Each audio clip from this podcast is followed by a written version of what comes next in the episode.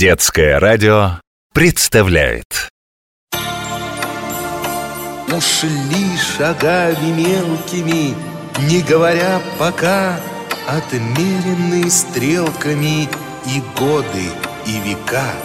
Но в прошлое туманное мы сможем заглянуть. Туда часы карманные укажут верный путь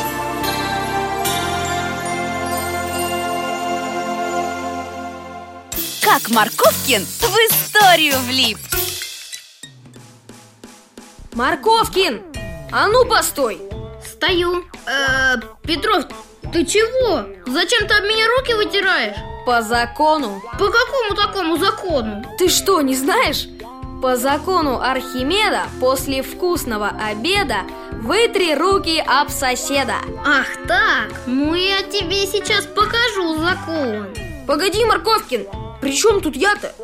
Это все Архимед. Не мог Архимед такой дурацкий закон придумать. А вот и мог. Ну ладно, проверим. Ну если что, не обижайся, Петров. Старинные часы, время назад.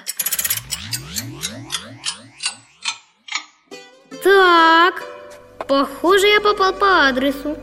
Настоящая древнегреческая квартира Кругом амфоры, скульптуры какие-то. А где же Архимед?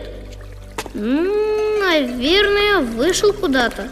Ну что ж, подождем. Стоп! Мне кажется, или где-то вода течет?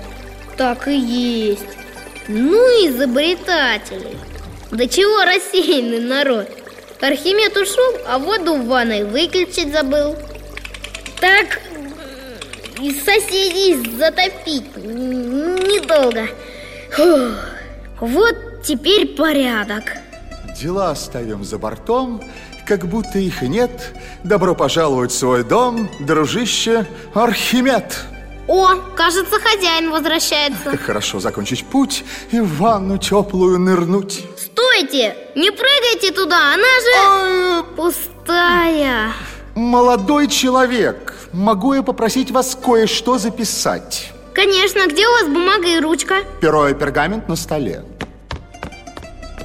Я готов, диктуйте Закон номер 385.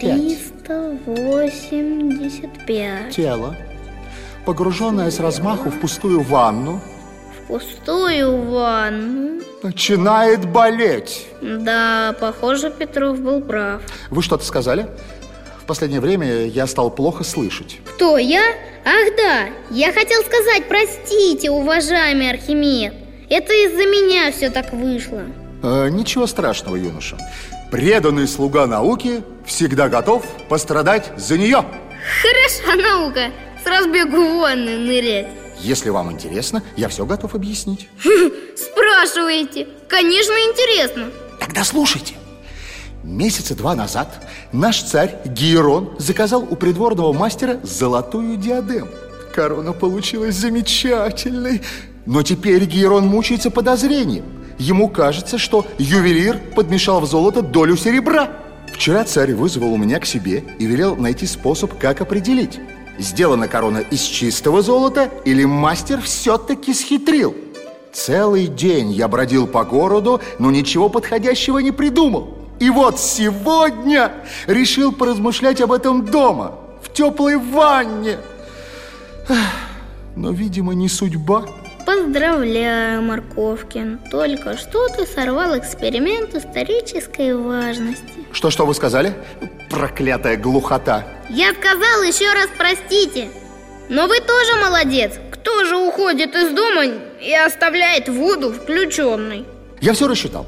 При такой скорости потока воды ванна должна была наполниться как раз к моему приходу. Понятно Но вы ни в коем случае не отказывайтесь от вашей идеи, слышите? Обязательно подумайте над этой задачкой в ванной Вы думаете, поможет?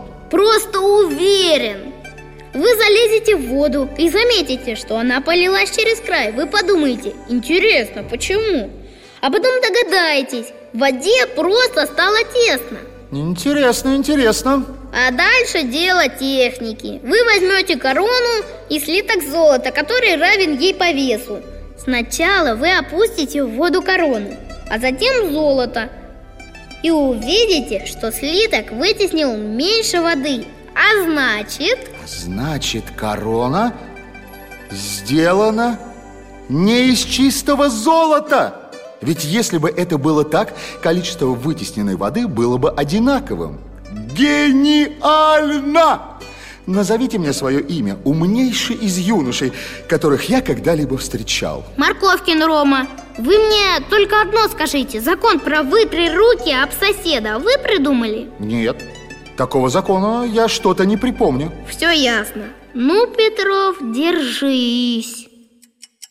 Старинные часы Время вперед! Петров, а, Петров? Ну-ка, поди сюда Ром, а может не надо? Надо, надо Бить станешь? Почти В библиотеку пойдем Будешь при мне законы Архимеда изучать Как Марковкин в историю влип